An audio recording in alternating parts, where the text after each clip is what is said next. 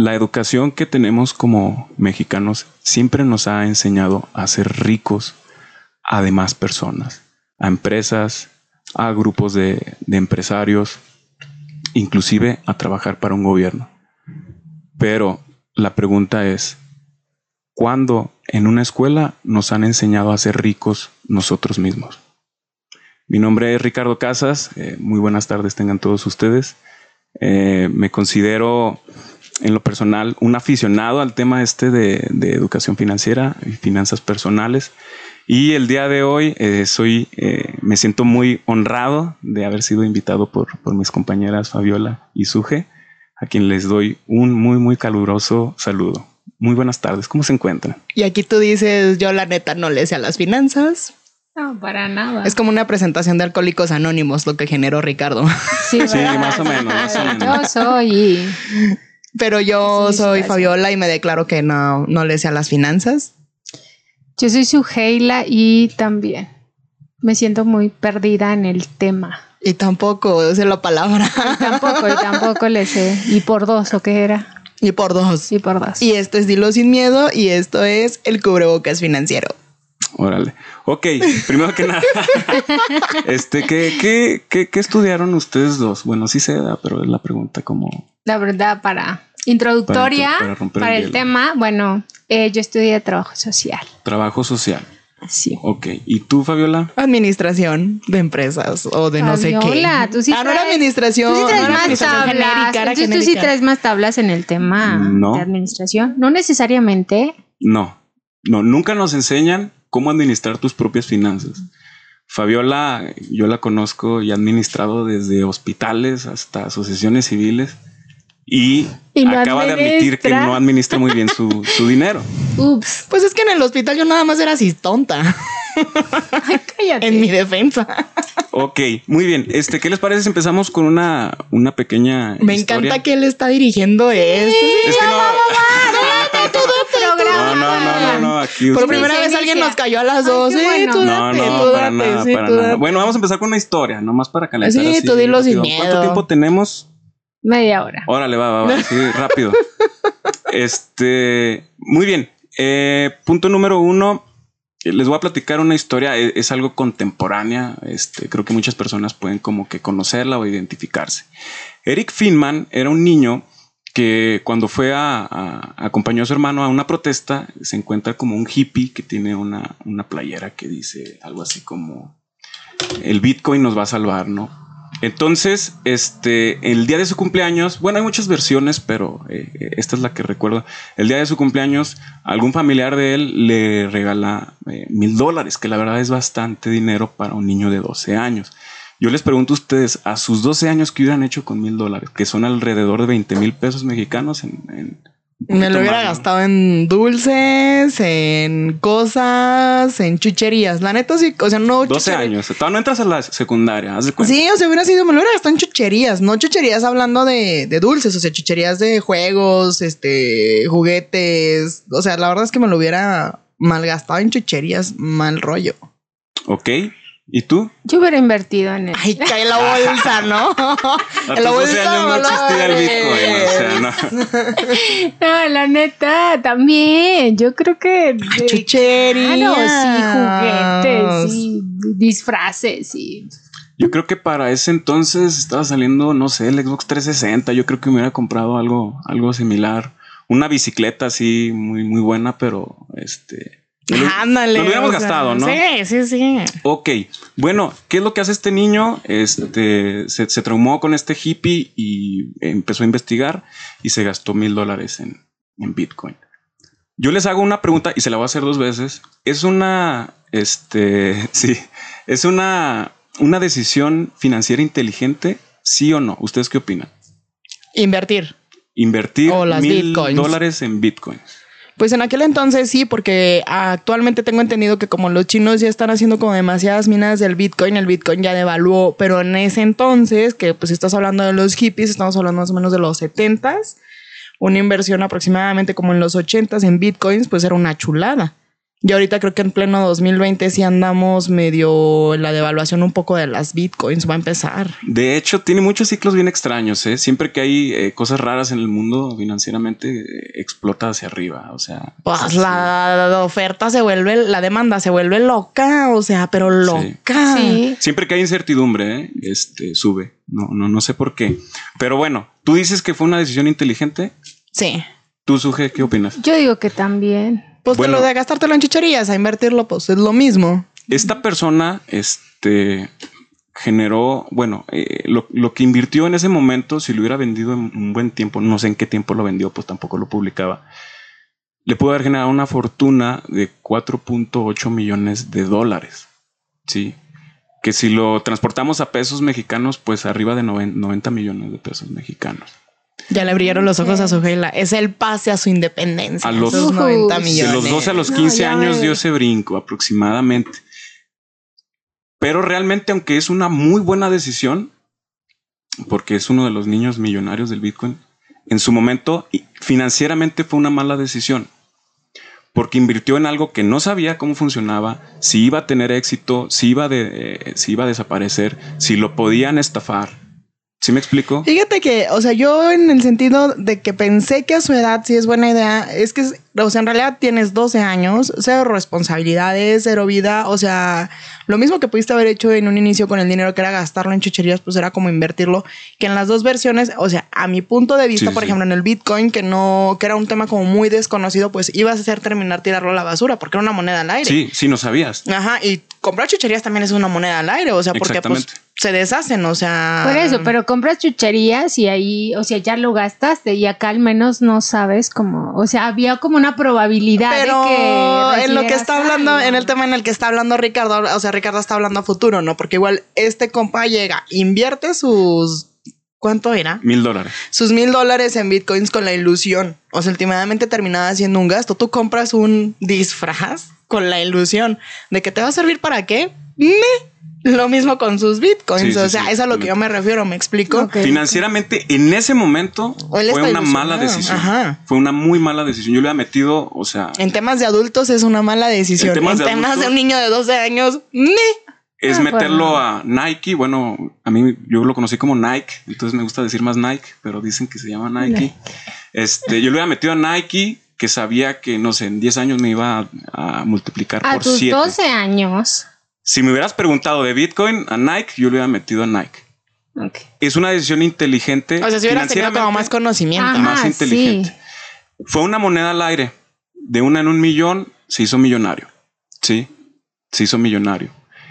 Pero fíjate que creo que es lo mismo con todo lo de las sociedades este, cooperativistas y con todo el tema de inversiones. Por ejemplo, yo el otro día fue así como de que, oye, a ver, el año pasado tuve muchísimas deudas, entonces pues casi casi todo mi sueldo iba directo a pago de deudas. Y este año que ya está ahí como más desahogada fue como pues hay que ahorrar, ¿no? Hay que empezar a ahorrar.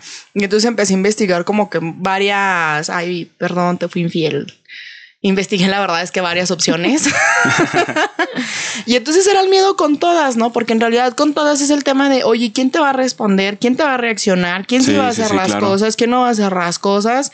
Eh, luego hay como 20 mil cosas para poder ahorrar, la verdad. O sea, opciones. están las cajas de ahorro, están las cajas de inversión, están las cajas de fondo de ahorro para el retiro, que luego el fondo de ahorro para el retiro, pues como que a todos es de, oye, no manches, estar dando 500, no sé, pesos al, a la quincena por algo que tú no ves rendimiento, no sabes siquiera si vas a vivir para disfrutarlo. Entonces es como complicadísimo, ¿no? Todo este tema. Pero si sí vives y luego te toca a lo mejor. Espérense, ahorita vamos para allá ahora el tema de, de, de los de los ifs o de los sis, este, en el tema de las finanzas. Este, pero sí es cierto, o sea, hay un mundo de lugares en los que puedes invertir, pero no sabemos invertir y siempre invertimos por corazonada. Sí. Pero es que aparte es el- La cultura de la inversión no de- existe para empezar. No, no O sea, existe, y no quién- es que quien te enseña. No, en aparte, esos cuando tú tienes dinero, ¿qué haces? O sea, tienes una tarjeta, por ejemplo, para los mayores de edad, cuando tú tienes dinero, ¿qué haces? Tienes una tarjeta de débito, entonces agarras el dinero, lo metes a la tarjeta de débito, escondes la tarjeta de débito en lo más recóndito del cajón donde no te dé la mano para buscarlo, al menos te duela, no sé, ponerle ahí un grillete, para que te duela agarrarla. Pero, o sea, es lo que nos enseñan realmente, invertir es, es eso. O sea, hasta que Es tienes como ya- ahorrarlo en... en porque el ya ves banco. que luego mucho, era muy común esto de que muchas familias, ah, pues guardas el dinero en el colchón, ¿no? O lo también lo Sí, tienes sí, en sí. el... Porque Es que las cajas el- de ahorro y cooperativistas sirven para prestar. El, el- el concepto de ahorro la gente no lo entiende muy bien y terminamos como que invirtiendo en, en un- en una promesa. A este niño, este niño se hizo millonario. Si nosotros lo vemos de aquí para atrás, fue la mejor decisión de su vida y él lo va a creer siempre. Pero si yo estuviera a los 12 años, este, o yo fuera el papá de ese niño, diría, ¿qué estás haciendo? O estás pendejo. Porque ¿qué? estás invirtiendo en algo que no sabes si va a funcionar o si te están timando o si, si alguien te está mintiendo y te va a robar el dinero. A final de cuentas, este niño, este, a los 15 años, abre una plataforma de educación en línea. ¿Sí? Y esa es otra decisión financiera que toma, que es ya más inteligente. ¿Sí? Porque dice, me va a salir un poquito de este tema de los Bitcoin y voy a invertir por otro lado que marca una tendencia a que en un futuro la mayor parte de la educación va a ser en línea. Y ahorita con lo del COVID está más que comprobado. Que, que de hecho también el tema de las inversiones, pues tampoco tienes esa certeza. O Ay, sí. no manches, tú sabes en las inversiones. O sea, yo ni siquiera ahorita a mi edad sería así como de, oye, invierte tus 10 pesos en esto. Sería como de, ay, es una red de la abundancia o qué pedo, Sí, no sí. Ándale, jalo. O sea, yo no le entro, la neta. Yo sí soy como muy. O sea, ¿qué es lo que Miedosa, tienes que sí, sí, considerar? o sea, ¿qué se considera? previo a? O cómo sabes que, que. Porque realmente la gente piensa que las inversiones son para gente con dinero. Sí, y no es así, ¿eh? Muy bien, este, vamos a hablar un poquito de educación financiera. Si les parece, tengo frío, tengo mucho frío. Este, Sí, aparte te hace falta más, más carnita, o sea, más, más chisme. fíjate que, que- que su- su- su- subí mucho de peso en este, en este. Me refiero al, pro- al, al tema del programa. Ah. Va, pues, este. ¿Qué pasa en diciembre? Todos subimos de peso por eh, el tema de las épocas de sembrina y esto afecta a nuestra salud física. ¿Estamos de acuerdo? Sí. Sí. ¿Cómo hacemos para revertir este, estos, bueno, estos 8 kilos que yo, que yo subí? Yo ni me quiero pesar. ¿Cómo le hacemos? Pues, haces el dieta, ejercicio, el ejercicio, nutriólogo, Dieta, nutriólogo. Para cubrir o mejorar nuestra salud física. física. La pregunta es, si tenemos una mala salud financiera, porque todo el mundo hablamos de salud y tenemos un cubrebocas y nos estamos cuidando de no contagiarnos, ¿qué hacemos para cuidarnos de la salud financiera? ¿Por qué todos los propósitos de año nuevo es bajar de peso y no es dejar de comprar tonterías o no es invertir? Define tonterías. Tú no me estés diciendo así. Yo. Ah. Es que sabes que luego creo que también vamos como viviendo al día, ¿no? Entonces como que igual a veces no planeas tanto a futuro. Exactamente. Y es, y es que es eso, e- es nada más planear, o sea, no es nada del otro mundo. La Oye, persona- pero por ejemplo, Sí. ahorita, o sea, bueno, creo que se lo estaba comentando como al inicio, cuando estábamos poniendo de acuerdo, que había una nota del observador incluso que hablaba acerca de que pues la gente había ganado muchísimo menos, por ejemplo, todo este Sí. 2020 por el tema de la pandemia, pero pues también había gastado muchísimo menos, ¿no? Porque pues obviamente adiós viajes, o sea, la verdad muchos de los gastos estúpidos que hacemos es por estatus. Y lo hablamos cuando hablábamos acerca de este De tema, o sea, de consumismo, ¿no? Sí, claro. Entonces, como no salías, pues no había estatus que cubrir, no había ropa que comprar, no había viajes que pagar. Y estamos hablando de clases medias bajas. O sea, la verdad es que el tema del estatus es algo que nos pega a todas las clases sociales. Sí, En Navidad, pues yo me acuerdo que el año pasado era así de que mínimo, no sé, a seis intercambios era de que si le entrabas, que las amigas, que las amigas de la primaria que nunca viste, que las del ex trabajo, que no sé qué, que X, que derecha, que arriba y abajo. Y entonces era gastar mucho más. Y ahora la gente, pues no, ¿verdad? Porque no se podían ver. Y en el observador viene la nota en donde que la cuesta de enero, o sea, de este enero de 2021, no va a existir. Porque pues la gente se quedó con dinero y es dinero con la que ya va a sacar, Sí, sí, sí, dinero que ya va a gastar, porque ahora pues está la peor cosa, ¿no? Viene la vacuna, pero no saben cómo viene la vacuna, no saben las reacciones adversas de la vacuna, no saben, o sea, si realmente vamos a alcanzar todos y en qué periodo de tiempo vamos a alcanzar todos. Y la triste realidad, y se escucha bien cruel, pero pues la verdad es que la gente dice, oye, no sabemos si vamos a vivir. Entonces, pues gasta, ¿no? O sea, gasta lo que traes ahorita, gástalo porque gástalo, porque no sabes cuándo, pues cuándo va a volver a haber dinero. Bueno, no dinero, perdón, vida, sí, vida, vida, vida, vida, vida, vida. Que en general ese creo que sí es como el pensamiento, ¿no? Y que a lo mejor pues sí se ha intensificado con esta situación. Sí, o sea, exactamente. La, la salud financiera, así como una dieta, es un balance. Sí. Tenemos que balancear todo lo que tenemos. Siempre le hago la misma pregunta a la gente que ahorra mucho. ¿Tú sabes para qué sirve el ahorro? Y me dicen lo mismo de siempre. Que para el cubrir una emergencia.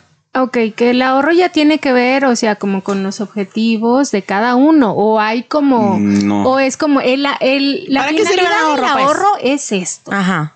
¿Para qué sirve O el es ahorro? como cada uno para que quiera hacer su ahorro. Ok, el ahorro tiene una, una finalidad y hay muchas formas de verlo, que no nomás es guardar dinero si lo queremos ver así. Tiene una finalidad y es proteger tu calidad de vida durante un periodo en el que tú puedas recuperarla por ti mismo.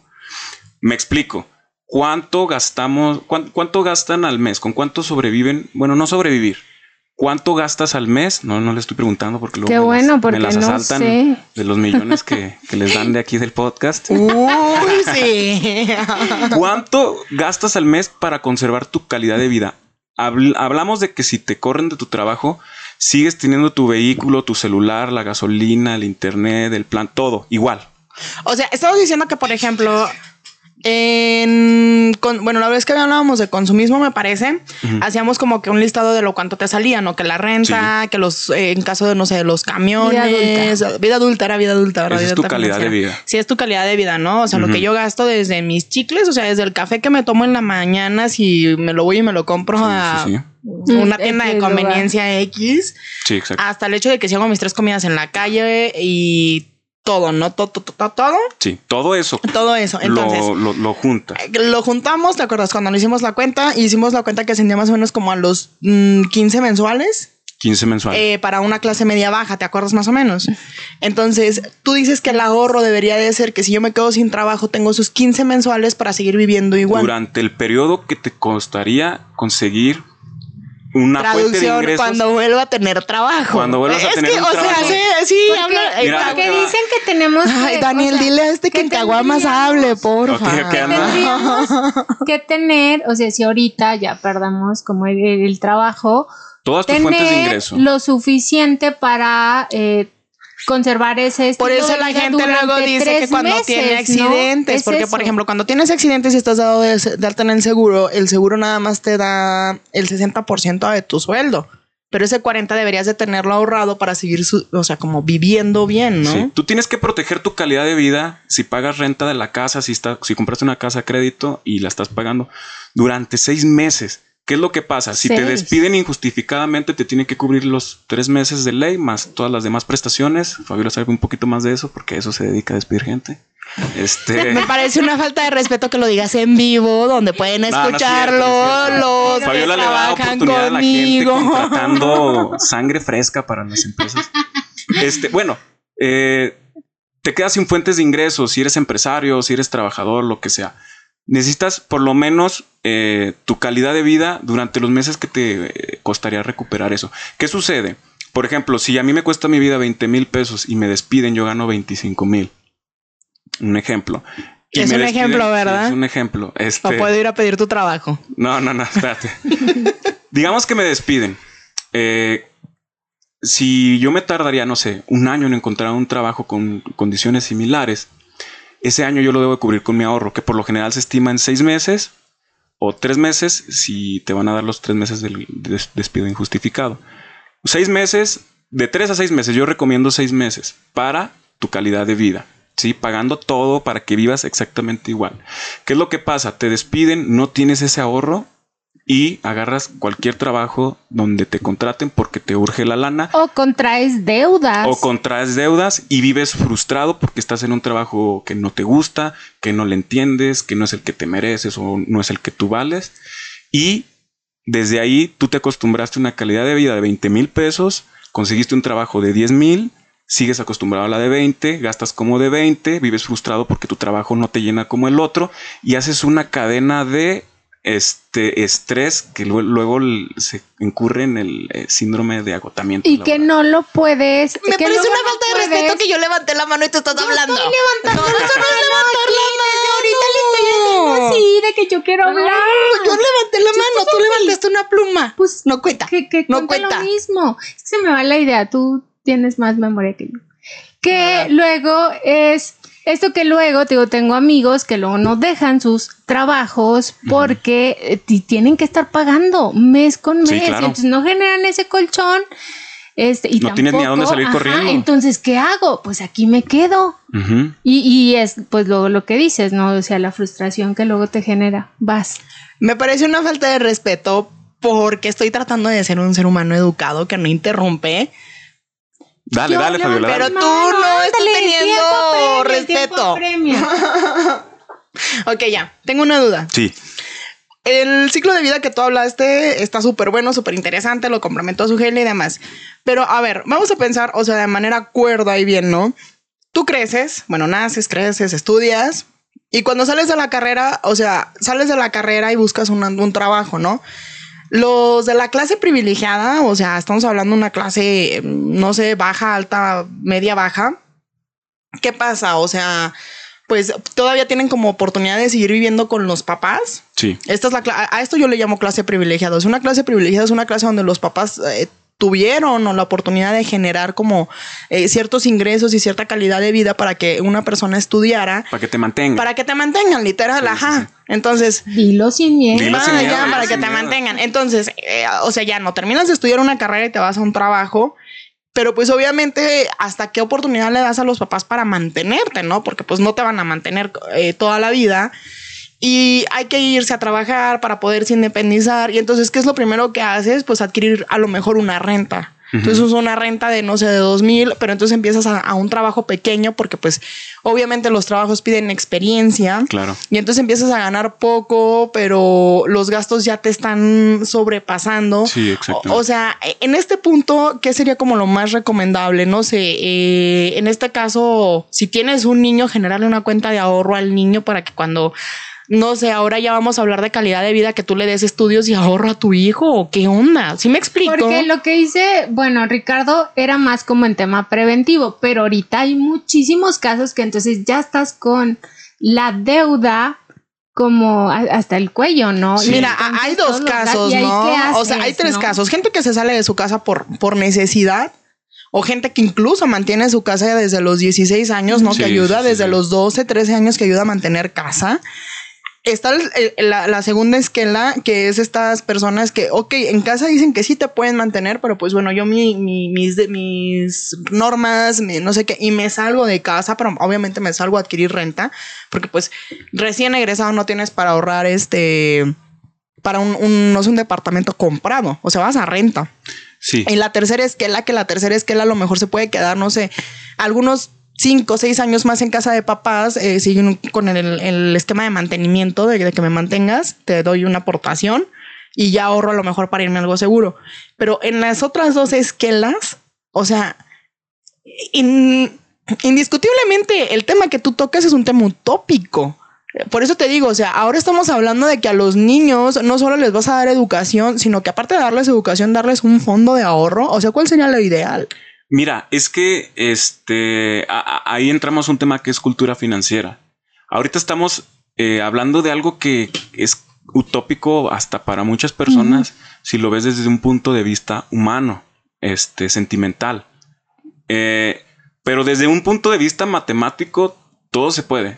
¿Sí me explico? Explícame. Ah, sí, porque a veces luego era lo que veíamos, que es que los números no dan, o sea, estas familias que luego eh, viven al día. La verdad es que luego pues ya ganas como tanto salario y entonces ya sacas como tus gastos fijos y a lo mejor puedes tener algunos recortes, pero de verdad, o sea, parecía que luego no te da. Entonces toda esta parte como de, bueno, ¿De dónde asigno, de dónde agarro para abrir una cuenta de ahorro? Porque algo que me llama mucho la atención ahorita son estos préstamos que salen que de forma solidaria, donde creas tu grupo y entonces les prestamos tanto. Sí, de sí, verdad, la gente que no es una red de la sea, abundancia eso. no, no son, son préstamos. Entonces, si una no paga, lo tienen que pagar la- las demás personas. Pero es impresionante el número de grupos que ha surgido, el cómo las personas están, o sea, en esos préstamos, porque luego yo les decía, pues ya mejor tipo tanda, ¿no? O sea, en lugar de estar Sí, sí, dándolo, o sea, complicado. pero no, la gente no, también se acostumbra a vivir de esta forma Es porque es- tienen es años, vida, años con estos préstamos. Y es tu idiosincrasia y es tu cultura. Mira, este, mucha gente y, y una forma de ver la deuda que me, me gustó mucho y me la dijo un señor este, ya grande, que la verdad me dio unas lecciones de, de finanzas personales. Dice, es que yo estoy viviendo en una deuda y lo, lo he pasado muchas, muchas veces. Pero para mí es como un hoyito eh, en la tierra que yo le tengo que ir poniendo eh, tierrita, ¿no? Para que se nivele. Pero cuando se nivele, o sea, que ya no tenga deuda, si yo le sigo echando tierrita, en vez de un hoyo voy a tener una montañita. Y eso es lo que él ve como una inversión. ¿Sí me explico? la inversión. Hay gente que sí nos pueden mantener, perdón, este, como, como dice Fabiola, pero ¿qué hace una persona? Y aquí es donde la educación financiera nos falla a todos. ¿Qué hicimos cuando nos mantenían? ¿Nos preparábamos para salir o nos gastábamos el dinero de nuestro trabajo mientras nuestros padres nos mantienen en celulares, en ropa, en salir, en Sí. estilo de vida? Estás haciendo tu, tu, tu colchoncito para salirte, porque ni modo que te Sí, salga sí, sin sí, ni modo celular. que te salgas sin celular. salgas ¿Cuánto sin tiempo? celular. O sea, porque luego sí lo gastabas. Ahorita lo que mencionas de este señor, lo que decía la montañita, yo luego lo que he escuchado es de estas personas que dicen, es que la verdad es que yo como que pido un préstamo para pagar otro y luego pido otro para pagar ese que pedí y entonces es como que abres un hoyo y luego lo tapas, Lo tapas y, o sea, ajá. Sí, no hay de otra, es que no puedes inventar dinero y no puedes... ah, ah, hay dos formas solamente, eh, una de dos. O recortas este, tus gastos. Bueno, yo, yo, yo diría que la estrategia serían tres cosas. Una, recortas gastos. Porque en serio, yo he ido a, a comunidades de muy, muy, muy necesitadas que tienen Sky, en serio, en la sierra. O los gastos hormiga, que ¿no? tienen Como- un baño así. el cafecito, horrible. que ir a desay- que en, en la Que oficina, por ejemplo, cuando tienes en trabajo nosotros, Godin, que no ¿no? desayunas en casa y ya andas los Exactamente. 50 pesos. Entonces, una, estilo de vida, eh, no, no me gusta la palabra austero porque ya le cambiaron el rumbo que tenía antes, este, por toda esta promoción de la austeridad, pero cambias tu estilo de, estilo de vida a algo mínimo indispensable. Dos, generas un- una especie de, de crédito, tienes que buscar un crédito a largo plazo que te involucre todas tus deudas y pagues religiosamente.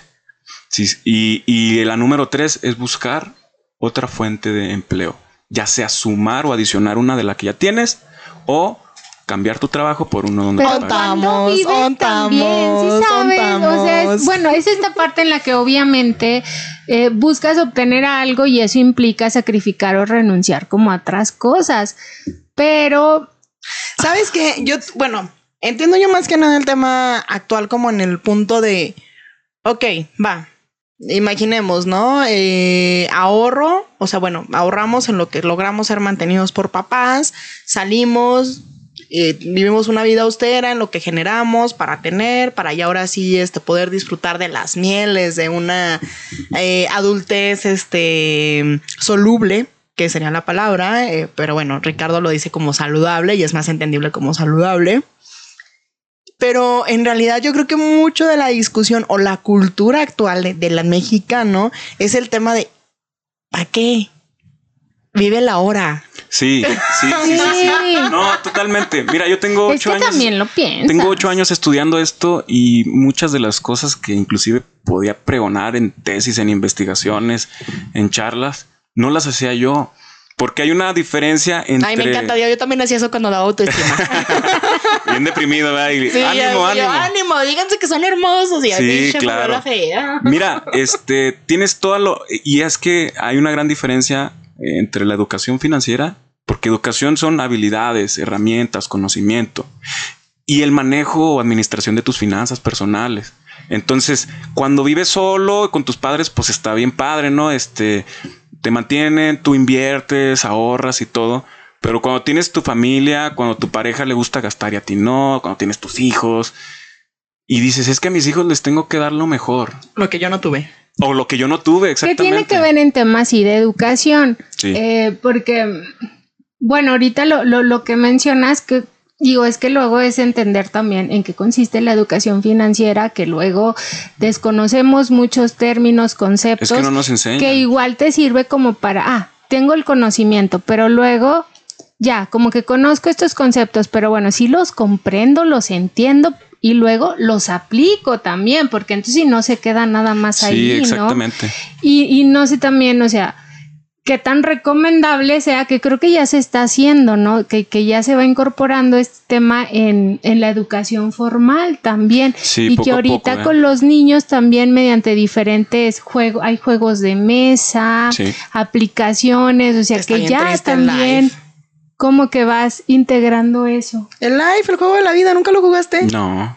No. Es por azares y por azares ya puedes ir este diciendo voy a ser millonario, tuviste un accidente, nunca han jugado el live. Es como la ouija el financiera. ¿o Monopoly- qué el te ayuda, te po- podría ser como un tema que te pudiera ayudar también como a meterte en estos temas. Sí. Digo que luego es como el Monopoly es más conocido. Sí, sí, sí, sí. El Monopoly es una quincena, o sea, le estás dando vuelta a la quincena. Sí, ¿verdad? vas Porque te vas dinero, dando y vas comprando y alguien vas te tumba viendo. lana, te meten al bote. Y si te das cuenta porque luego... Todo eso te pasa en una quincena, En una Ricardo. quincena, sí, No, yo te dejé muy bien en la carrera. No sé qué, no sé en qué pasos andas, Miren, pero no es decente. Ahí les va, este, para, para no, no irnos sin mencionar como que todos los rubros que tenemos de- que tener o planear para toda nuestra vida es ahorro. Ya sabemos que es ahorro. ¿Por qué digo que no es para cubrir emergencias, sino para calidad de vida? ¿Por qué?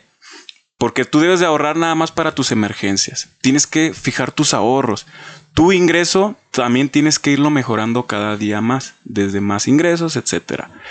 Tus gastos tienes que presupuestarlos. Tienes que checar tus créditos, tus tarjetas de crédito, tu inversión. Porque cuando juntas los seis meses del ahorro que les decía, todo lo demás que va, sigues ah, separando de tu ingreso, lo vas a meter a inversión. Y en mi caso todo está en ceros. Oye, y si me accidento, seguros. Seguros de todo. Oye, porque eso incluye ahorita, la ¿no? educación financiera también, ¿verdad? El conocer los créditos, los préstamos.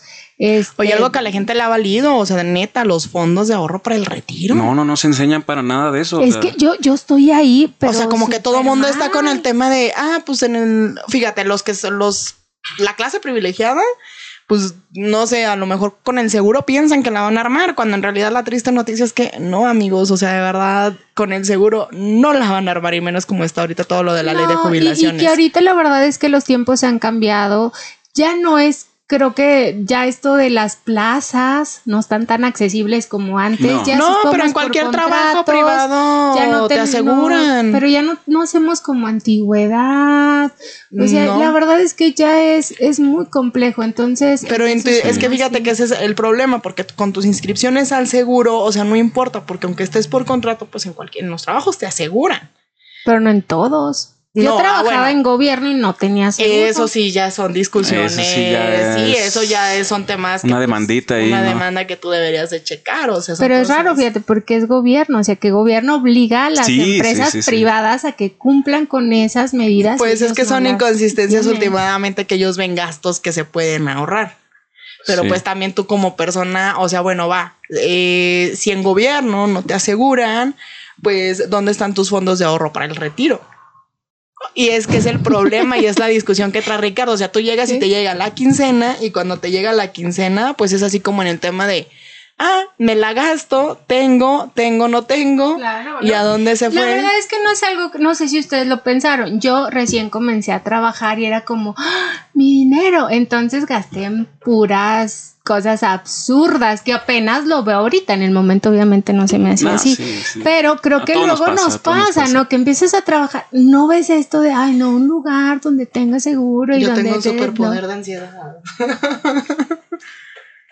Sí, pues e- ese es el, ese es el tema. La verdad es que la, la educación financiera tiene. Es demasiado basta como para tocarla en media hora. y la verdad es que luego como poco. son temas que lo que te, lo que te digo, que en caguamas, o sea, vamos a poner un programa que se llama Educación Financiera en caguamas.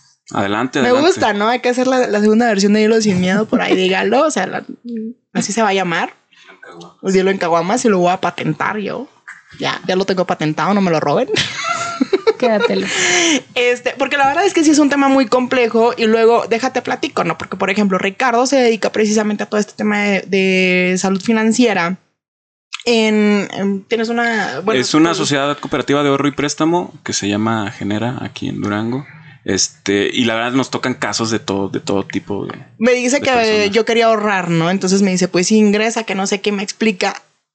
van cuatro veces que me explica los estatutos para ingresar. Cuatro veces, porque no le entiendo. Entonces, conforme voy Pero confía, yo tampoco le entiendo y ya eh, fui. Eso es lo que quiero, eso, eso es lo que quiero, lo que quiero llegar, o sea, a toda nuestra audiencia, porque también tenemos, déjate presumo que también tenemos audiencia fuera del estado. Órale, órale. Incluso fuera del país.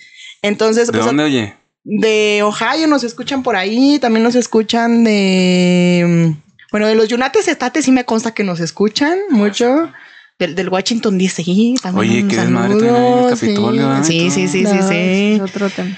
Entonces, este, o sea, lo que me refiero es, eh, chicos, chicas, señores, grandes adultos, lo que sea, que no tengan como que en este tema honor de, de la salud financiera, neta, neta, acércanse con alguien que tengan o investiguen. Yo creo por ahí, este, si tienen alguna duda en los comentarios, pues aquí está Ricardo, que como asesor financiero, la neta, pues sí la cuaja.